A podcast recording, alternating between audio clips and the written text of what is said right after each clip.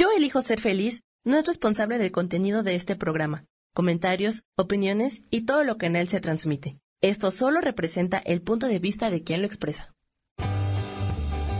Yo elijo ser feliz presenta.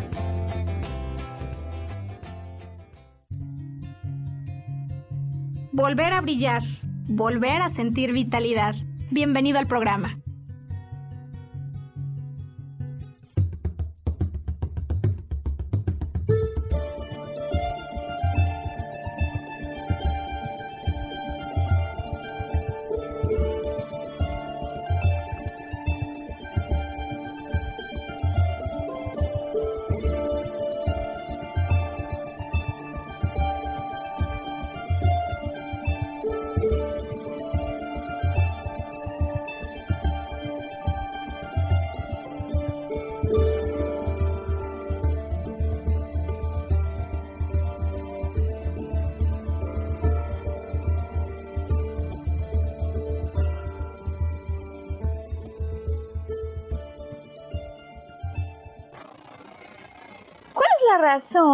Por la que en algunas ocasiones empezamos a entrar en una serie de rachas de mala onda, de cosas mal plan, que empiezan a pasar una tras otra, decimos llueve sobre mojado, y vamos de tragedia en tragedia como si no hubiera manera de parar la llegada de malos eventos a nuestra vida.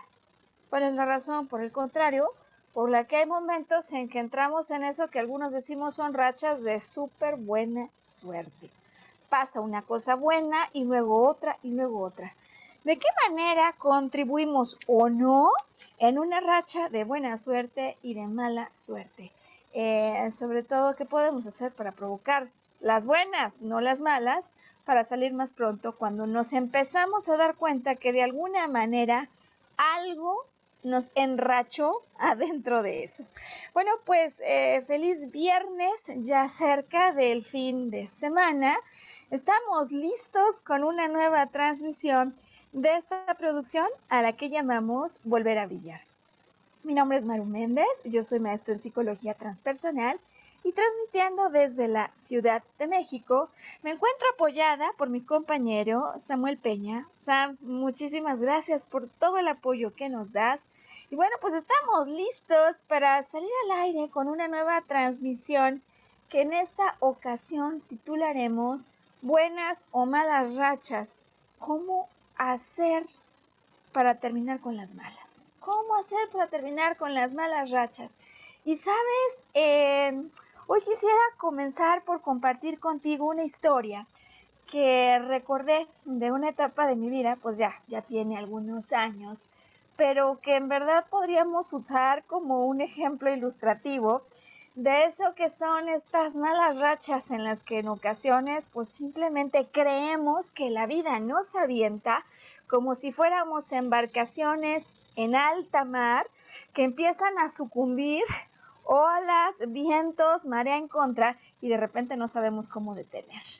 Mi racha de mala suerte, por lo pronto esa que he escogido, elegido para presentarte hoy, tiene que ver con un momento de mi vida en el que eh, trabajaba yo en una posición directiva. Y resulta que ingresó a la empresa en la que yo trabajaba un nuevo compañero, un nuevo compañero que por supuesto venía con su propia personalidad, con su propio estilo eh, y quizá a decir de algunos con un estilo totalmente agresivo, ¿no? Como cuando de repente traes a trabajar a alguien a tu equipo que te toma por sorpresa o cuando de repente pues llega una visita incómoda y ya no hayas cómo sacar de tu casa, ¿no? Eh, claro, esta no era mi casa, era un trabajo y pues sin embargo la visita incómoda había llegado para quedarse. Eh, sobre decir que con motivo de su estilo agresivo, por todos reconocido, pues muchísimos tuvimos enfrentamientos diversos, conflictos y problemas que parecía que no acababan. En mi caso particular, llegó un punto en el que dije, a ver, basta, yo no trabajo por esto y la verdad es que esto me está cobrando un precio demasiado caro porque llego a mi casa cansada, enojada, fastidiada y me siento hasta agredida. Eh, en esta época, en este periodo en el que yo estaba metida en aquellos conflictos, eh, ocurrió que me estampé en el carro que tenía, por cierto, el carro de la empresa, eh, de la manera más absurda, ¿no? Afortunadamente con bien para mí, para, pues para mi cuerpo físico, ¿no? sin daños en mi persona que lamentar, pues me fui encima, me fui encima de una de estas pipas que transportan eh, gasolina. Te puedes imaginar a dónde me pudo haber llevado aquello, ¿no? Pues me estampé, por supuesto, todo el cofre de la camioneta que tenía, el carro de la empresa, quedó totalmente deformado. Y, y, bueno, esto se une a la lista de esa racha negativa, ¿no? De eventos que de repente parece que a uno le llegan. Eh, y eventualmente, de hecho, estas discusiones y esta manera de ver la vida distinta hizo que, pues, de la manera más accidental, sin que me diera cuenta, eh, hubiera pasado por alto un error. Y es que en ese mismo periodo de tiempo, eh, me tocaba de pronto hacer viajes de trabajo viajo a un lugar así lejísimos, pues con cambio de horario y ya muy cansada de juntas que terminan muy tarde, después del horario que yo me había em, como establecido para trabajar, por supuesto después de las 9 de la noche, reviso un mensaje y la verdad es que cansada, fatigada, no tengo los ojos para darme cuenta que hay un error en los cálculos que propone este director que había llegado no me doy cuenta, pero de alguna manera estoy correlacionada porque yo reviso el archivo o por lo pronto eso se supone que yo lo reviso, no me doy cuenta, así que él se puede haber equivocado, pero yo no lo revisé bien. Bueno, ya te puedes imaginar a todo lo que nos llevó aquella etapa de malas rachas. Eh, donde un problema parecía que apenas se acababa de esfumar cuando ya estaba surgiendo otro tal cual gremlins creándose a mi alrededor. Y te digo esto solo como un ejemplo, como para calentar motores, pero estoy segura que te, tienes tú mismo eh, los tuyos propios, ¿no? Eh, hay una persona querida que tomó una clase conmigo que hace poco cayó en una racha así, ¿no? Al hermano le pasó una cosa no padre, luego ella tuvo un accidente, le mando un saludo, ella sabe que le dirigimos y le dedicamos la producción de hoy, pero la verdad es que no solo es ella o no solo es mi ejemplo de hace años, sino que esto es algo pues que la verdad nos pasa muchas veces en la vida, caemos en rachas, secuencias de eventos que de hecho si recordamos muchas veces es por el impacto que lleva lo que de manera acumulada se va produciendo. Y hoy, como hemos dicho, a mí me gustaría poder ofrecerte un programa en el que reflexionemos sobre estos eventos de una manera distinta, de tal manera que le podamos quitar como ese cascabel de mala vibra a cuestiones en las que lo que te voy hoy a proponer o permitirte ver de otra manera es que posiblemente participamos de manera no consciente mucho más de lo que creeríamos a primera vista. Y para poder hacer el punto y para poder llevarte a la solución del tema, ¿qué onda con las malas rachas? ¿Qué podemos hacer para pararlas? Eh, y hasta dónde incluso las buenas rachas se pueden propiciar. Eh, he decidido que hoy dividamos el contenido del programa en tres secciones. Traigo una historia, por supuesto, para contarte. Sé que te gustan los cuentos y la verdad es que muchas veces en las historias metafóricas, con dibujos animados o que nos remontan a épocas pues de la infancia, no solo tenemos un motivador interesante, sino usualmente desde la perspectiva psicológica, una enorme cantidad simbólica ¿no? De elementos que están allí y que a veces nosotros como que tratamos de leer de una manera literal, pero que pueden tener toda una profundidad y un significado bien útil a la luz de la historia para regresar a nuestra propia vida y bajo la óptica de la historia y de un personaje ajeno que no somos nosotros, pues la verdad que resulta más fácil cacharnos infragantis o darnos cuenta de la manera en la que como los personajes, incluso sin haberlo querido, muchas veces vamos dando forma a tramas. tramas a, que hoy, a las que hoy, hoy le vamos a dar el nombre de rachas, rachas de mala, de buena suerte. Eh, así que bueno, empezaremos con la historia. ¿Y sabes cuál te voy a contar hoy? Eh, a la historia de Moby Dick. La historia de Moby Dick, un cachalote albino, un tipo de ballena.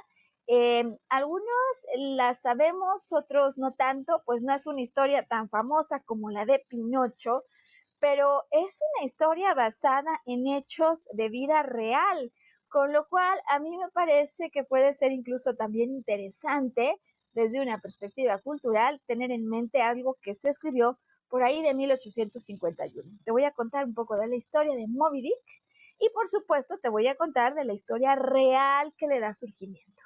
Y ahí cuando hablemos del personaje principal sobre el cual hoy quiero ayudarte a reflexionar, allí donde además eh, vincularemos ese contenido con lo que para nosotros es relevante y la pregunta que queremos contestar por qué de repente nos metemos en esas rachas y más importante aún, si entendemos el por qué, entonces es más fácil encontrarle maneras a la cuestión para salir de ella. En la última parte quiero ayudarte a reflexionar en formas a través de las cuales puedes salir, por supuesto, de las malas rachas y veremos cómo nos va en tiempo, porque me gustaría, si el tiempo lo permite, hoy mismo hablar de las buenas rachas y si no, bueno, pues lo vamos dejando para una producción siguiente.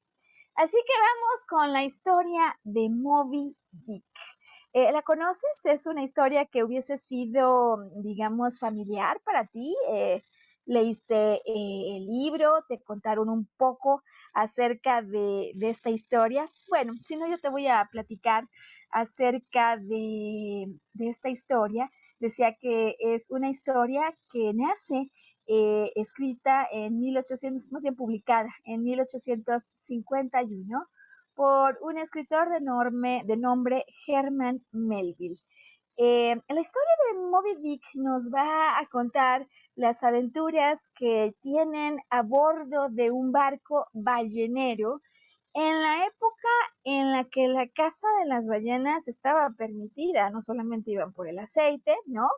Eh, sino que en definitiva era una actividad eh, productiva importante para la vida de aquel entonces y, bueno, pues eh, la historia nace a raíz de una historia que es real, eh, de una embarcación de nombre Essex, que parte de Massachusetts y que hace toda una travesía hacia el sur eh, y que se acaba metiendo en infinidad de problemas. Em, bueno, ¿cuáles son los personajes centrales en los que a mí me gustaría hoy invitarte no solo a poner el ojo, sino que después vamos a regresar esos personajes a la historia propia para ver de qué manera nos ayudan hoy?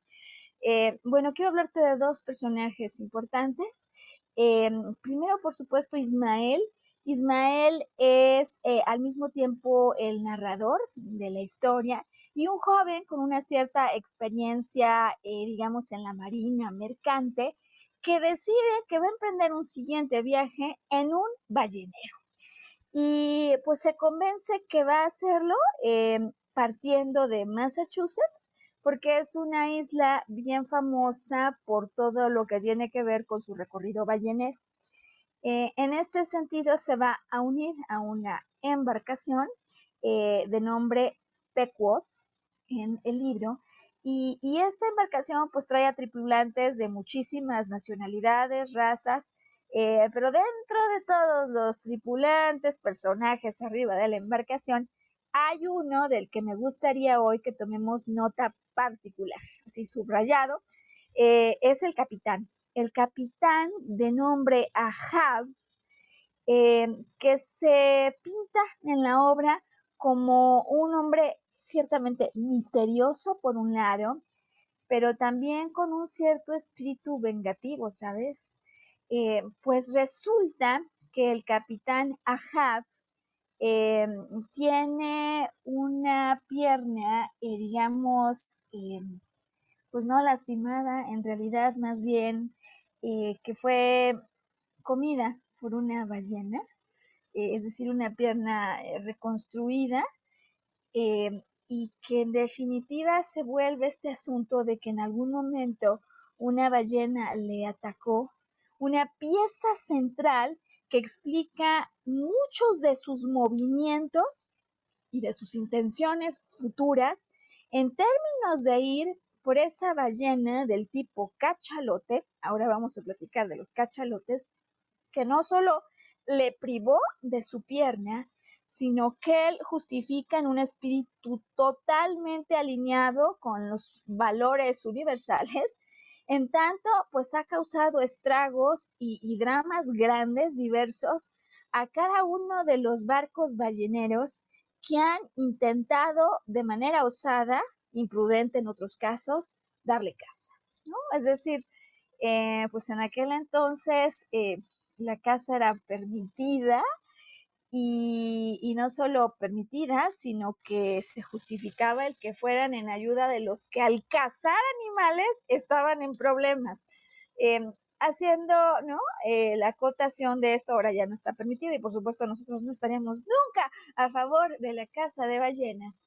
Se va a poner interesante la historia cuando por supuesto van a ir en búsqueda de este cachalote albino em, y que ya se sabe, ¿no? En la vida real, pues, que la historia está inspirada en el relato que dos de ocho sobrevivientes de la embarcación de nombre Essex cuentan al escritor.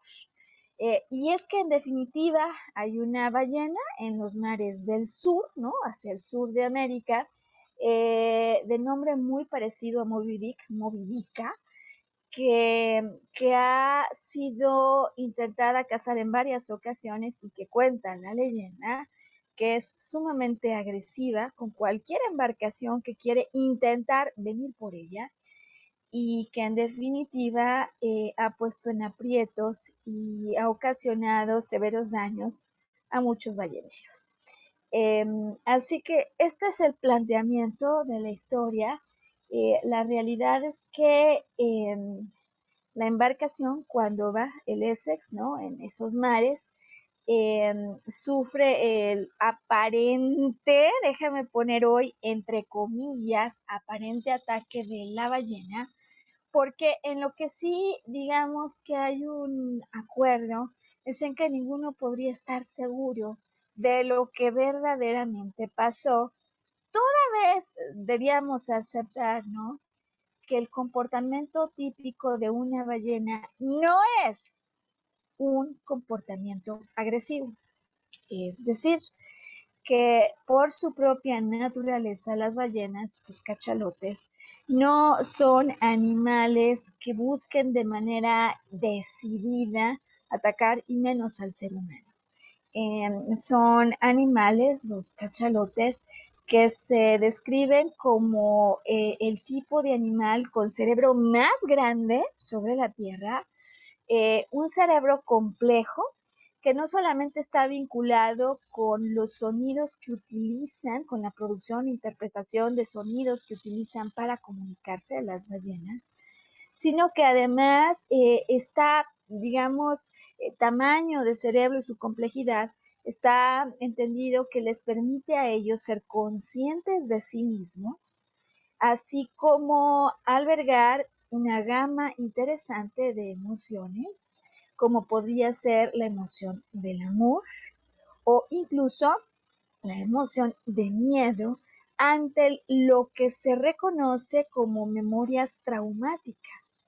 Y en este sentido se dice que una ballena, un cachelote, sería agresivo exclusivamente cuando recuerda haber sido atacado por otro. De otra manera, no serían agresivos estos animales que además desarrollan relaciones y un sentido de lo que significa la comunidad muy particular.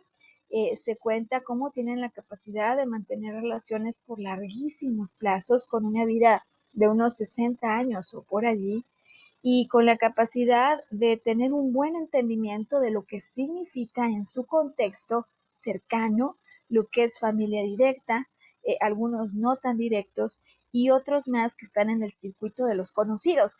Todo esto que ocurre en el mundo de las ballenas. Entonces, eh, digamos, ya en serio, ya pensando en la historia que da surgimiento a Moby Dick, eh, pues sí se reconoce la duda, la duda que permanecerá por el resto del tiempo de qué es lo que realmente pasó con esta ballena que lo que ocasiona es que se hunda el Essex y sus sobrevivientes se trepen a embarcaciones y cuentan que algunos de ellos eh, pues discutían y debatían qué hacemos. Nos vamos a una isla de las más cercanas que hay en este momento donde puede haber caníbales o viajamos miles y miles de leguas de distancia que nos separan de las tierras de América del Sur con la dificultad que tienen los mares del sur, donde el Atlántico se une con el Pacífico y esto da lugar a unas corrientes espectacularmente difíciles de navegar. Así que bueno, al final de la historia real, eh, pues no, no consiguen llegar realmente a ningún lugar. Eh, no como lo habían pensado. Por supuesto, deciden no ir a las islas ante el miedo de lo que puede haber con los caníbales, pero no, no llegan al sur como lo tenían planeado.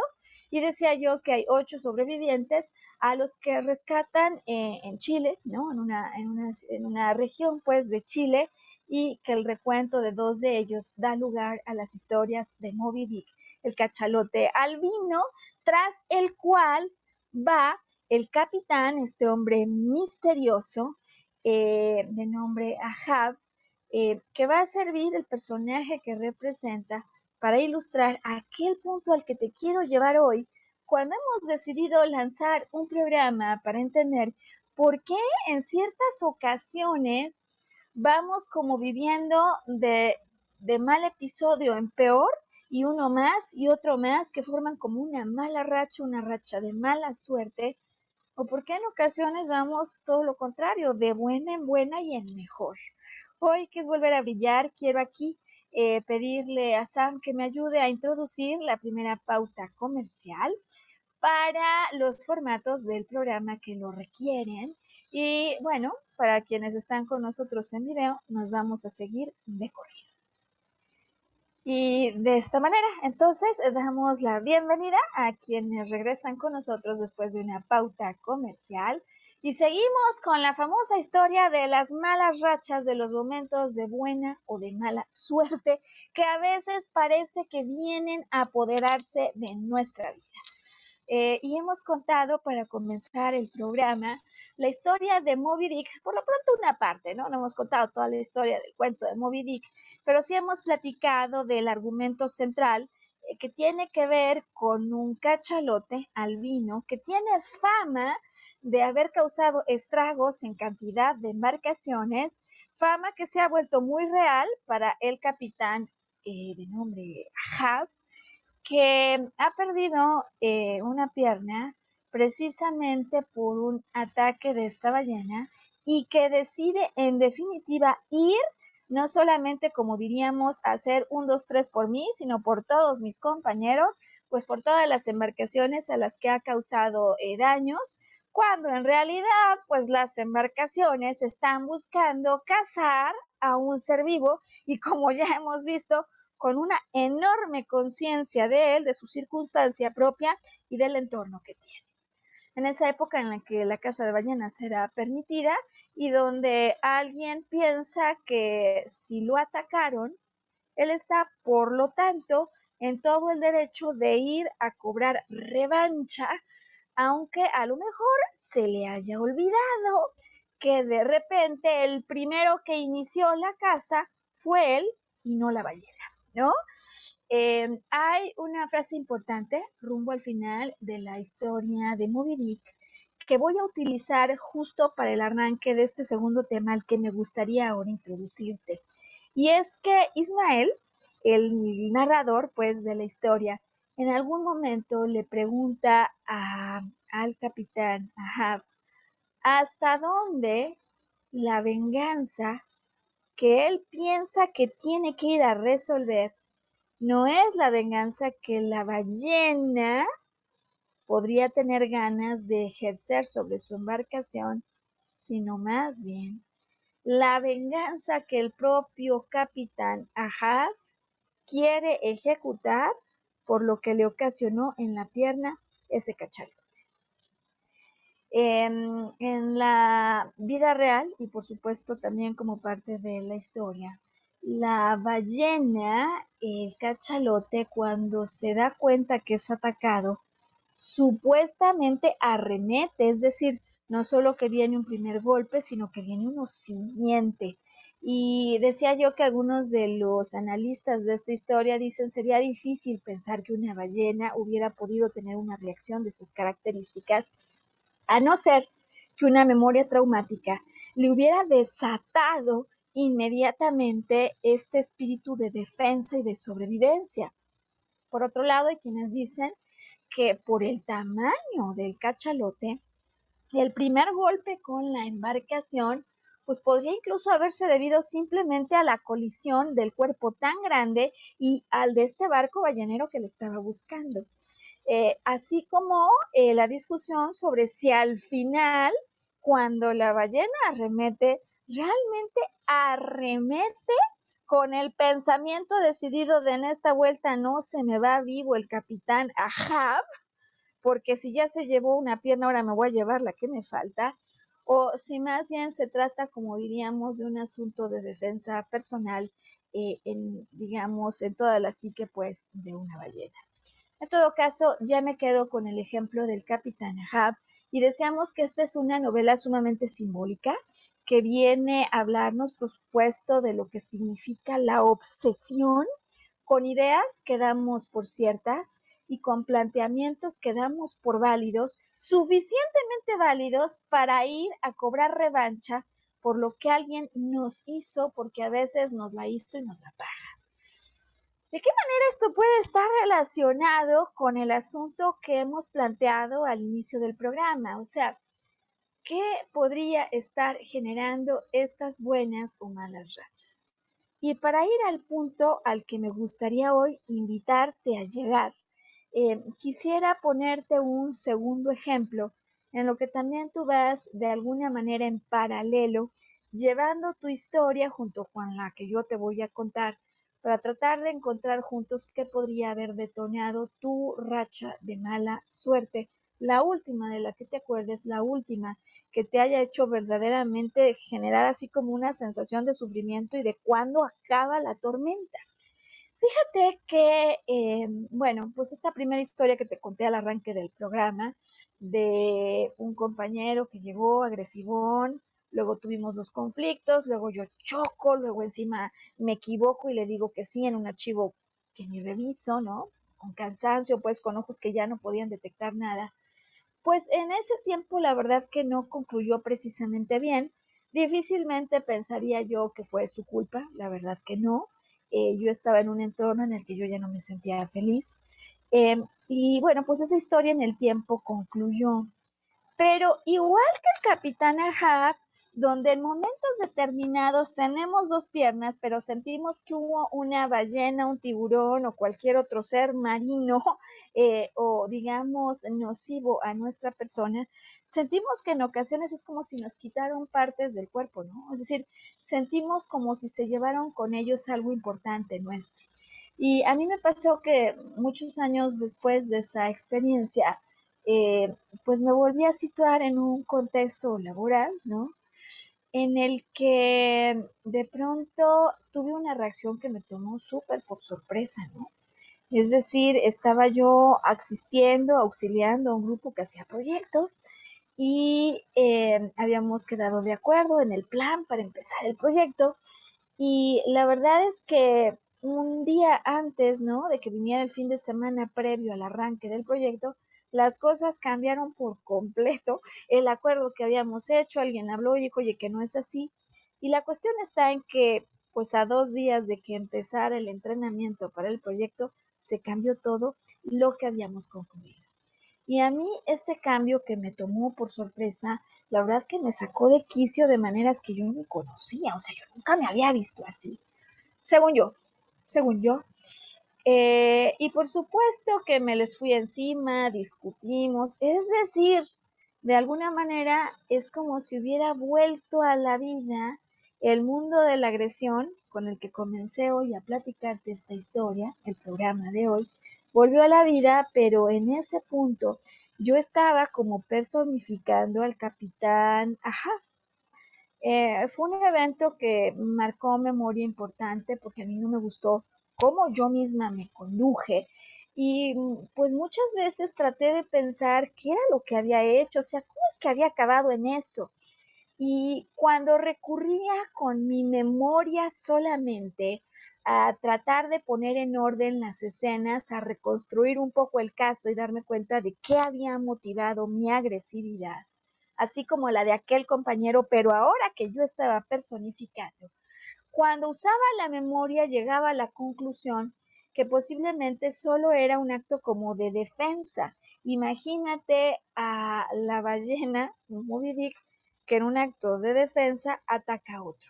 Pues un poco el capitán o un poco la ballena, yo pensaba cuando razonaba sobre el evento que mi reacción se había debido a un acto de defensa, no solo personal, sino corporativa, cuando yo pensaba que el cambio de viraje nos iba a poner un enorme riesgo a todos.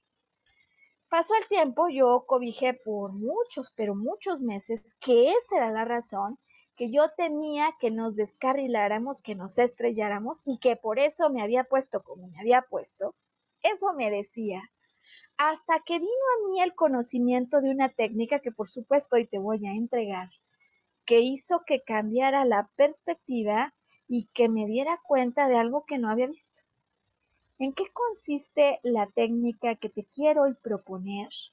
Para que conforme vamos contando esto, pienses en esa racha de mala suerte, de evento uno tras otro que no ha salido bien, y puedas pintar un poco la trama como ahora te quiero compartir. Fíjate bien, voy a poner en pantalla voy a compartir contigo esta imagen que he preparado y a la que titular, titularemos una historia visual. A mí me parece que ya la debes estar viendo.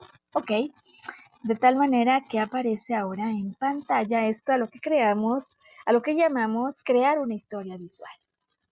Imaginemos el nombre de tu drama, el nombre de esta racha de la que quieres salir y quiero pedirte que tomes una hoja de papel y que dividas tu hoja de papel en 12 cuadritos, 12 espacios, 6 arriba, 6 abajo. Allí pones, eh, digamos, más bien ahí ves mis dibujos, mis palabras. De momento no te pierdas en ellos, que además ni siquiera soy una gran artista. Eh, lo primero que habrá que hacer es que habrá que dibujar una imagen para el momento donde arranca tu historia, por lo pronto un poco antes de que exploten las bombas y la racha de mala suerte se desenvuelva, ayúdame con un punto de partida, ¿no? Era entonces en la época en la que yo estudiaba en esta escuela.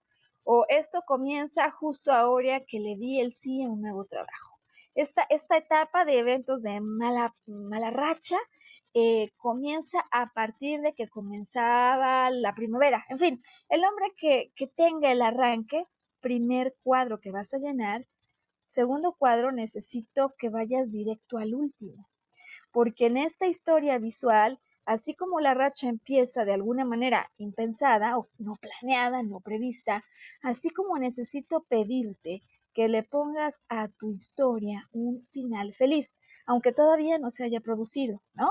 Si a lo mejor me caí, metí la pata en una coladera, pero además también me chocaron el auto, o alguien decía, es que no lo puedo creer, en la misma semana se descompuso el refrigerador, el horno microondas, el boiler dejó de funcionar, o sea, ¿qué onda?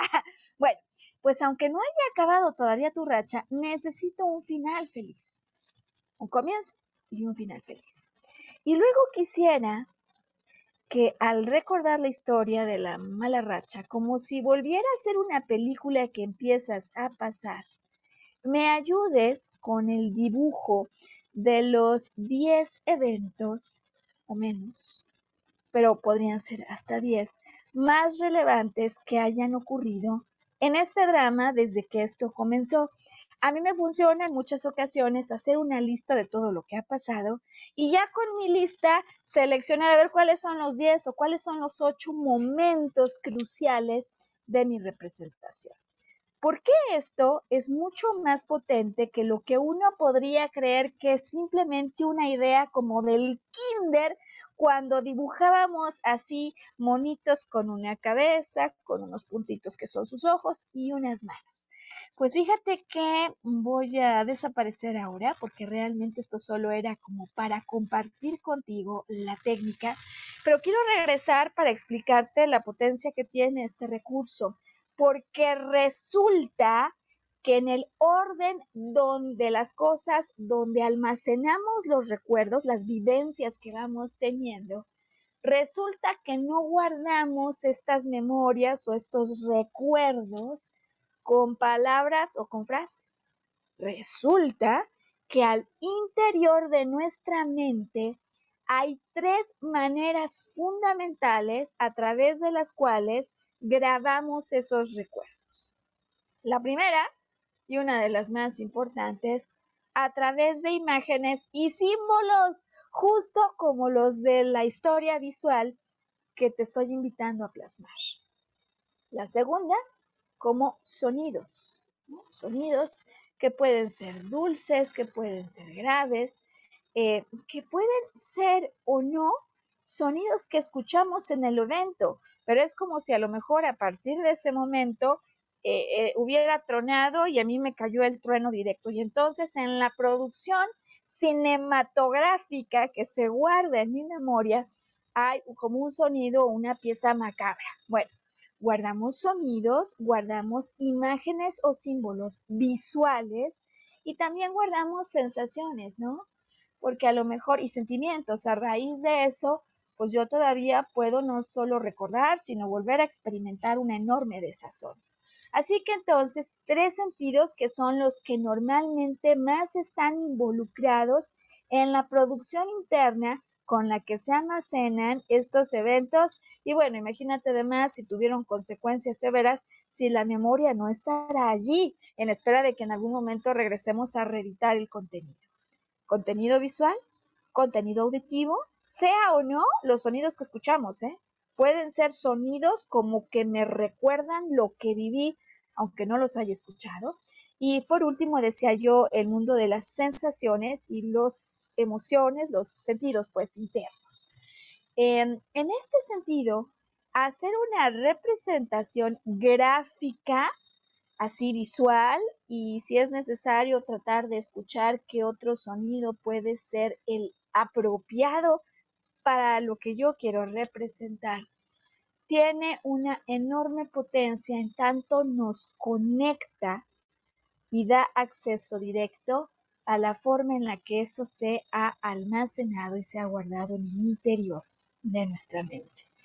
Em, ¿Y por qué es súper relevante? Te acordarás entonces que cuando iniciamos esta segunda parte yo te platicaba que cuando tuve este segundo episodio, cuando yo me volví como el capitán Ahab, o cuando yo me volví un poco como un Moby Dick herido que salió y creó toda una defensa, eh, de alguna manera yo pensaba que esto se habría provocado porque, como en un acto de defensa personal y grupal, corporativo incluso, yo temía que nos estrelláramos. Ese fue el recuerdo que tuve por años respecto a este evento, la explicación, vamos a decirlo así, que me daba a mí misma.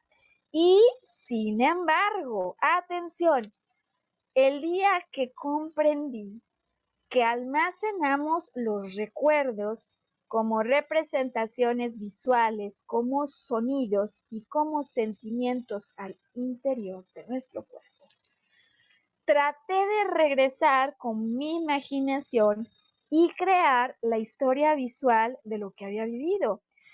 Por lo que para mi sorpresa apareció un elemento del que no me acordaba, pero sabes algo, fue así la primera imagen que vino cuando pensé en cómo había comenzado todo aquello. Y no, no fue la imagen de aquel tiempo en el que yo había vivido ese rol o esa agresión de un compañero, yo decía, ¿no? Eh, tampoco fue de cuando choqué el carro en ese entonces o cuando me equivoqué porque estaba muy cansada y dije que sí a un archivo que estaba equivocado, sino que vino una imagen, ¿sabes?, de la que ya ni me acordaba. Vino a mí la imagen de algo que por cierto yo no vi, sino que a mí me contaron, pero que se almacenó como una imagen que podía yo tal cual pintar y dibujar en mi historia visual. Vino a mí la imagen cuando entra un compañero y me dice, oye, pues sabes qué, resulta que le acaban de hablar a la líder de entrenamiento y el director de ventas se puso a darle de gritos.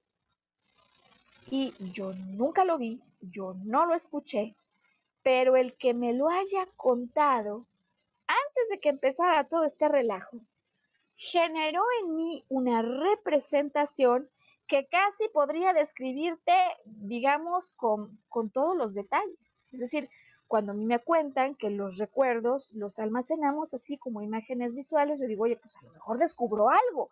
Hago mi historia visual y me doy cuenta que la primera imagen que detona todo aquello, todo el surgimiento violento de mi parte, tiene que ver, atención, no con el asunto de que nos íbamos a estrellar, con el que yo había estado convencida por años, sino con el evento de le habló una persona y se puso a darle de gritos a la líder de entrenamiento y este evento de alguien le dio de gritos.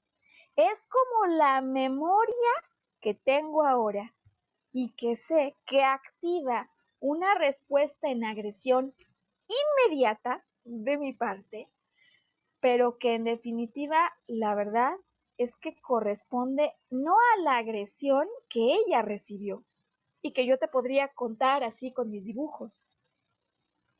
Psicológicamente, la pregunta que haríamos es, cuando tú trataste de defenderla a ella, de una agresión que recibió, ¿de qué manera estabas tratando de resolver una agresión similar que tú viviste en el pasado?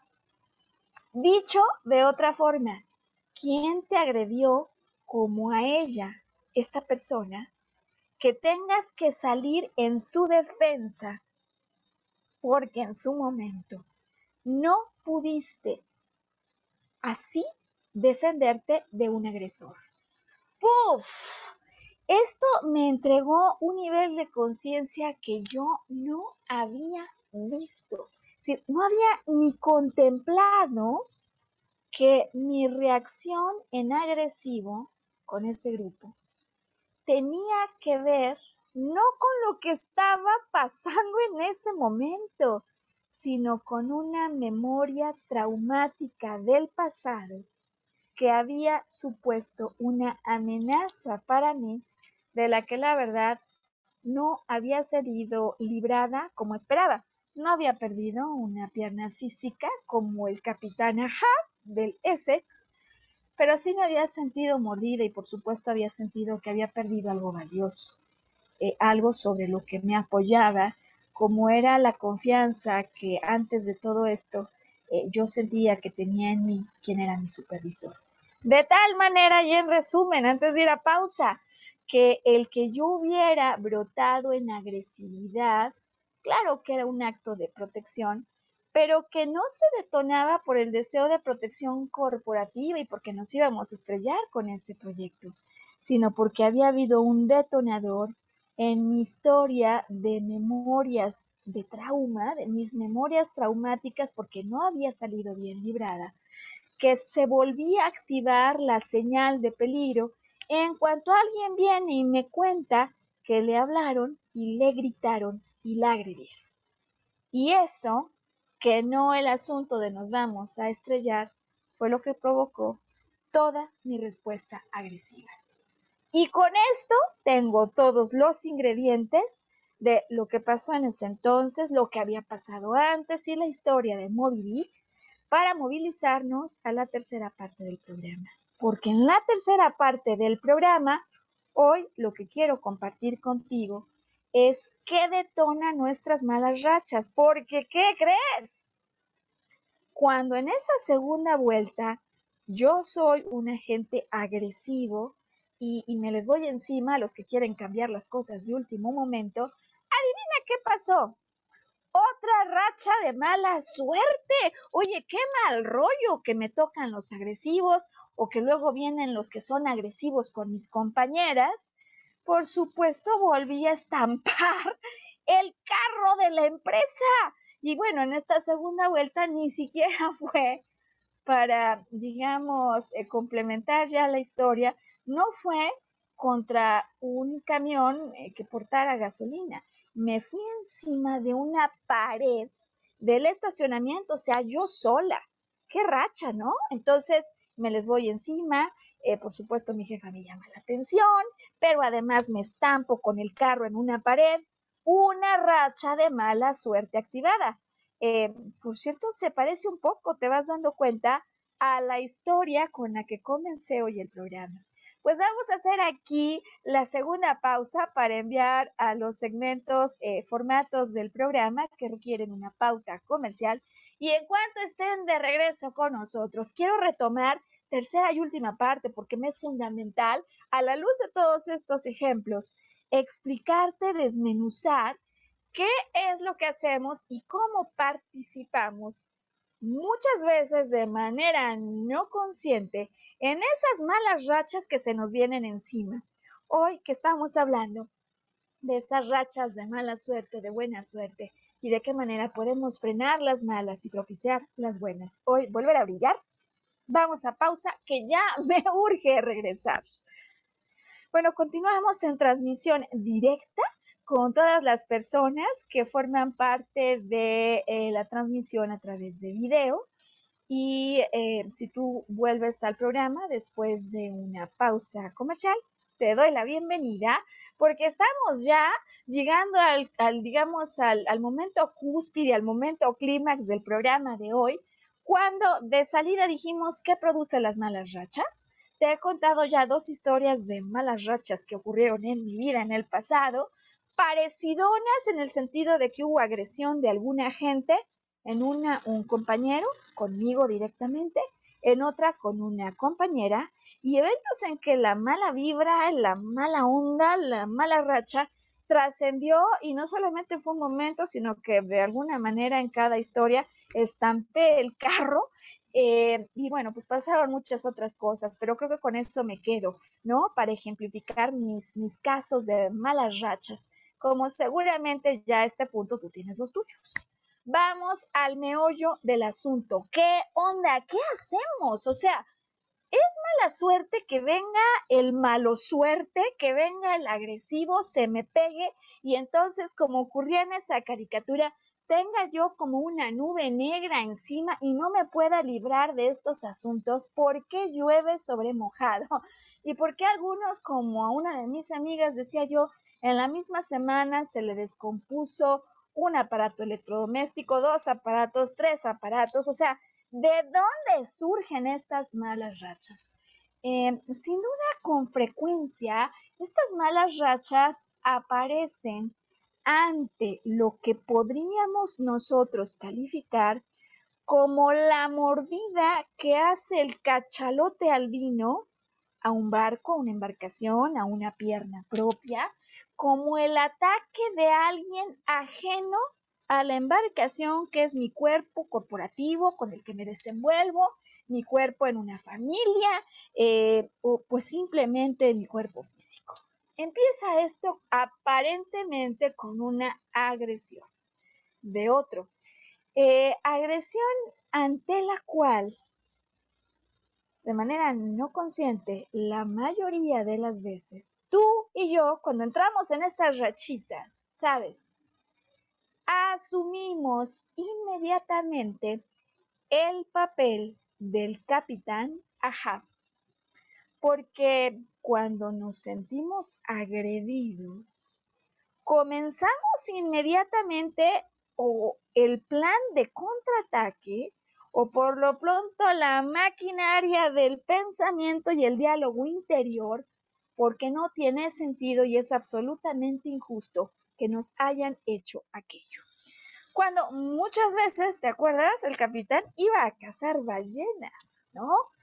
Puede ser que aquel compañero agresivo alguien me lo hubiera referido alguien me hubiera dicho aguas con el nuevo director porque es un maldito. Así como a lo mejor alguien les había dicho en esa embarcación aguas con la movidica porque es una ballena que va a destrozar tu navío. Así a mí no me lo va a hacer. Es decir, de alguna manera en estas tramas de mala vibra, de mala suerte, viene lo que podríamos decir como una amenaza del exterior, una agresión que muchas veces se concreta en una mordida. Oye, a mi hermano sí le hicieron daño. O sea, mi hermano alguien sí le causó un daño. Pero entonces el asunto es que tomamos a título personal lo ocurrido. La verdad es que no nos ponemos a meditar si a lo mejor aquella embarcación pues chocó con el cuerpo de la ballena, la ballena se asustó, no nos ponemos a pensar, pero para nada en esto, sino que se activa en el interior de nosotros como el espíritu de un justiciero o justiciera que a falta de justicia divina tendrá que tomar justicia por sus propias manos.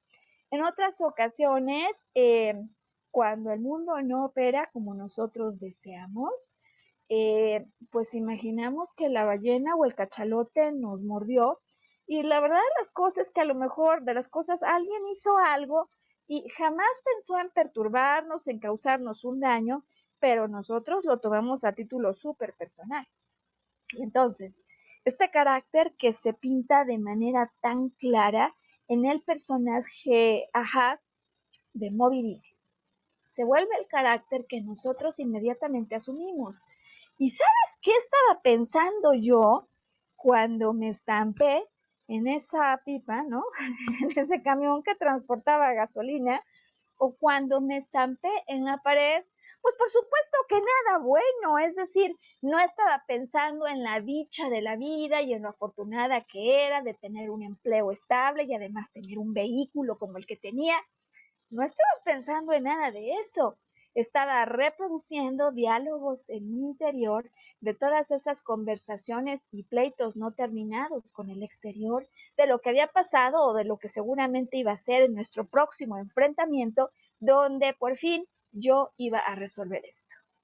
¿Qué te quiero decir con mi ejemplo? Y estoy segura que mucho más de uno a este punto estarán muertos de la risa, eh, de recordar esos momentos en los que uno muerde el anzuelo de la agresión.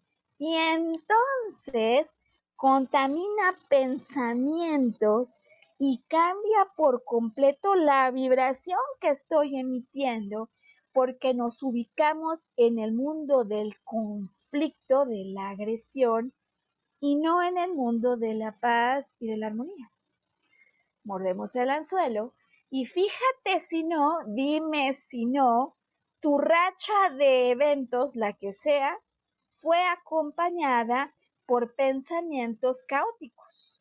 Puede ser que todo el día hayas insistido en pensar que qué mal plan por lo que le hicieron a tu amigo o a tu hermano y exactamente cuando estabas pensando en esto, te tropezaste y caíste en una coladera abierta. O puede ser, oye, curiosamente, ahora que lo dices, sí es cierto que cuando en mi casa se descompusieron simultáneamente todos los electrodomésticos, pues sí que yo digo que llovía sobre mojado, porque esa misma semana tuve una súper discusión con mi jefe en el trabajo y tuve un pleito, pero a muerte, con un familiar. Qué importante hoy poder reconocer de alguna manera,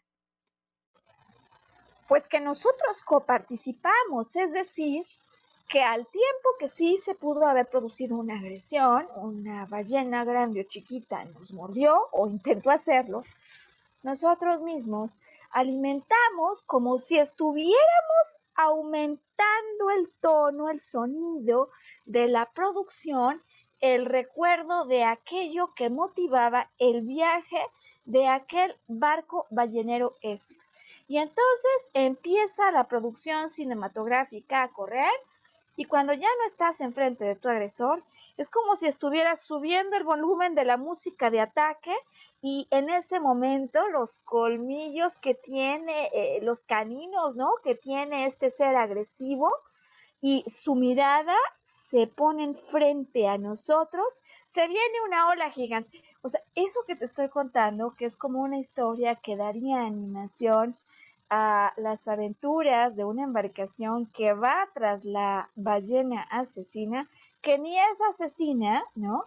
Se pueden volver nuestras proyecciones, ya que nos hemos dado cuenta hoy que todo lo que en nuestra mente va ocurriendo se almacena, no solo son palabras o asociaciones lingüísticas, sino que sobre todo en todo lo que pensamos siempre hay una representación visual. Y para muestra pongamos este ejemplo. Em, por un momento ayúdame con el recuerdo de tu artista favorito. ¿Quién es tu artista favorito? Y dime si no te das cuenta que cuando recuerdas a tu artista favorito no piensas en su nombre, piensas en alguna imagen, a lo mejor eh, si yo digo que mi artista favorito es Alejandro Fernández, lo veo vestido de charro, o a lo mejor si para mí realmente Ava es eh, el artista más importante del mundo, los veo en concierto, en fin, o sea, la verdad de las cosas es que con esa sola pregunta tenemos suficiente para abrir los ojos ante una realidad que difícilmente forma parte de conocimiento que, tengamos, ¿no? Lo que memorizamos, las, los recuerdos y lo que pensamos tiene siempre una representación visual, una representación auditiva y una representación eh, que tiene que ver con el mundo de la sensación interna, las emociones y los sentimientos, ¿no? Eh, es una representación kinestésica, así le llaman. A fin de cuentas, si la palabra suena extraña, entonces lo visual, lo auditivo y lo sensitivo, incluyendo no solamente sensaciones físicas, sino sensaciones al interior del cuerpo, emociones y sentimientos. Pues ahora que te has dado cuenta, ¿no? Que así como cuando piensas supuestamente en tu artista favorito, hay una proyección visual de la misma manera, hay eventos a lo largo de nuestra historia que, como en el caso de Moby Dick, podrían haber generado memorias traumáticas, agresiones que posiblemente no se llevaron nuestra pierna, pero nosotros pensamos que nos dañaron. Y como no pudimos escapar a la amenaza, el hecho de que se vuelva a presentar algo similar activa un mecanismo de defensa que en efecto ya está en el territorio no consciente, es decir, yo ni me doy cuenta, pero para cuando observo, yo ya estoy dándoles de gritos y regañando y diciendo y argumentando y siendo justamente esa persona agresiva que de alguna manera en el pasado decía que eran otros. ¿Por qué? ¿Por qué vivo esta racha entonces en conclusión de mala suerte? Porque de alguna manera yo le doy rienda suelta a la imaginación que continúa, que prolonga un momento inicial donde ante una aparente agresividad que a lo mejor a algunos se les resbala, no la compran, la dejan pasar. Eh, algunos otros mordemos el anzuelo y si nos quedamos allí, es porque es posible que eso solo represente nuestra manera de tratar de defendernos de un ataque que ocurrió en un pasado del cual nosotros o un ser querido no salió bien librado. Y aquí entonces, pues todas las otras alternativas al cuento. Oye, ¿qué si Moby Dick representa el cachalote albino que vio morir a su madre ante un ataque de un ballenero? Que si más bien no es cierto que Moby Dick es agresiva, sino que le dañaron de manera realmente grave cuando era pequeña en alguna otra expedición, en una otra, pues sí, eh, digamos, viaje de casa. Hay un montón de posibilidades y la verdad es que a mí me fascina que los cuentos nos permiten contemplar diferentes alternativas para un final distinto, porque finalmente eso es nuestra vida, algo que puede tener el final que nosotros decidamos. Y si a raíz de lo que hoy hemos conversado, tú estás pensando, ok, Maru, ¿cómo le cambio el cuento, el final por lo pronto, para volver a convertir estas historias de mala racha en una buena racha? Aquí te va la recomendación más potente. Hoy tengo una y es súper potente que a mí me gustaría darte para cambiar eso que provoca las rachas y es la sensación de agresividad que no termina de acabar, ¿no? De venir sobre nosotros. Eh, ¿Tú has visto estos lentes de ojos saltones? son, sí, son unos lentes que tienen como una suerte de resortes que se botan hacia adelante y que la verdad se usan en muchas fiestas como elementos divertidos, ¿no? Para tratar de provocar un poco de risa entre los participantes.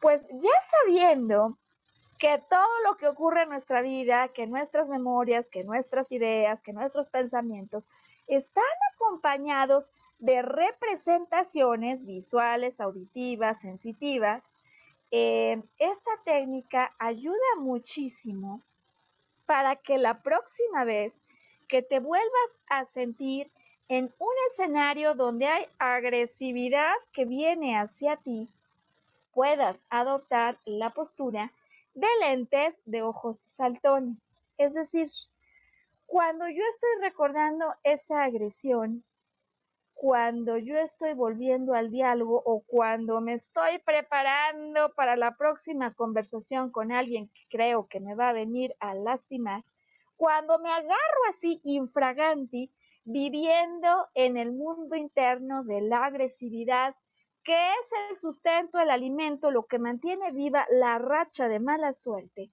lo que te quiero sugerir que hagas es que imagines que tienes estos lentes, estas gafas divertidas de ojos saltones a la mano y que te los pones, porque lo que me gustaría ayudarte a pensar con esta imagen nueva es que la verdad de las cosas es que lo que estás viendo es una producción cinematográfica desde los ojos de una víctima, ¿no? Es como si tú o yo nos planteáramos nuevamente de regreso en el momento en el que un cachalote blanco, que ni siquiera sabemos si eso no es Moby Dick contra el que van, le corta la pierna, se la arranca al capitán Ahab, porque esa es la idea que tenemos, ¿no? Que nos la están arrancando, que nos arrancan la vida o algo importante. El hecho de que yo me plante otros lentes y además sean de ojos saltones, ayuda a transmitir el sentido que yo puedo ver una escena como la víctima allí, sintiendo que me vuelven a quitar la pierna, desgarrándome del dolor, o adoptando una vista como el director de escena una vista distante por lo pronto del escenario. Es decir, no veo el mundo desde el cuerpo de la víctima, sino que veo con estos lentes de ojos saltones lo que está pasando, con lo cual puedo tomar una distancia de aquello. ¿Y quieres que te cuente algo? Que yo empleo la técnica de los lentes de ojos saltones, lo primero que me pasa es que me muero de la risa, porque los lentes de ojos saltones, eh, la verdad es que para mí son un elemento divertido que rompe inmediatamente con la posibilidad de que continúe mordiendo un anzuelo de una experiencia de dolor que lo único que va a hacer es que va a prolongarlo y va a provocar una respuesta en automático de la que luego yo me puedo arrepentir. Es decir, que para dar final a estas secuencias de mala racha y comenzar a activar momentos eh, de mucha diversión, comenzar a activar momentos positivos, hay que introducir un elemento justo allí donde se empieza a complicar la marea y donde la trama se empieza a poner macabra cuando estás a punto de seguir con tu pensamiento a una aparente agresión de un compañero, de un amigo, de un familiar, de un ser querido, ponte los lentes de ojos saltones es el mejor recurso que conozco que podemos emplear con la imaginación, que inmediatamente te lo digo de verdad porque me ha pasado y estoy segura que a ti también te va a pasar. En cuanto me sitúo y me imagino que tengo los lentes saltones, eh, lo primero que pasa es que me muero de la risa. Lo segundo es que me doy cuenta que yo no soy el capitán Ahad y que no me están mordiendo una pierna, sino que simplemente hay personas que se conducen de otras formas, que eso es parte de su historia y que yo puedo hacerme un lado de ello. Cada que utilizo la técnica de las gafas divertidas, de los ojos saltones, ¿quieres que te diga algo? Consigo inmediatamente separarme de la escena, dejar de pensar en ella y volver a activar un pensamiento en un estado positivo donde es imposible que se presente una mala racha, pues finalmente nuestros pensamientos impregnan a nuestro cuerpo y a nuestra energía electromagnética de una vibración.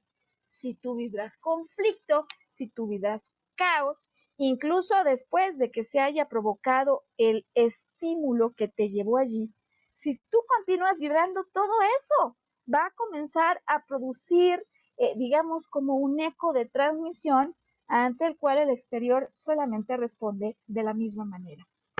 Y ahora que ya lo sabes, entonces, pues decídete a comprar tus lentes de ojos saltones, a comprarlos con tu imaginación eh, fíjate que me puse a buscar en internet y la verdad es que gafas divertidas hay cantidad. Eh, verifica cuál puede ser el tipo de gafas que te hagan morirte de risa y cambiar la perspectiva, porque es un instante, es un instante solo el que puede hacer que con esta conciencia cambiemos por completo nuestro estado de ánimo, nuestro comportamiento y nuestra sensación de malestar, cambiándola a bienestar cuando nos hemos sentido agredidos por alguno. Y que esta pieza de información entregue muchísimos nuevos momentos distintos para que le puedas poner fin a esas rachas de malos eventos que a veces parecen venir y quedarse instalados en nuestra vida.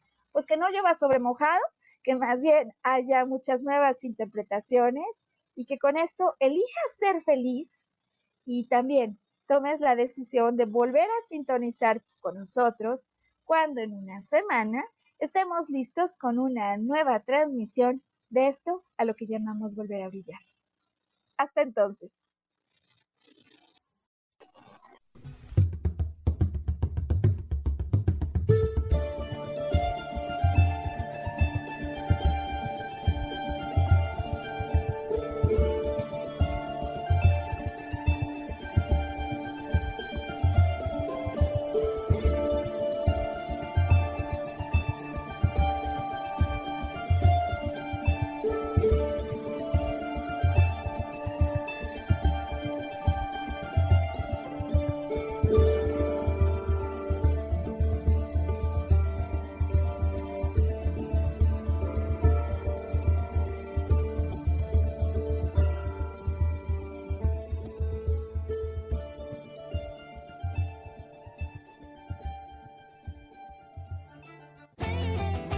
Ser feliz presentó.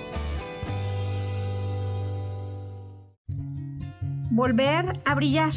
Recuperar la sensación de tu poder personal. Nos vemos en la siguiente transmisión de este programa.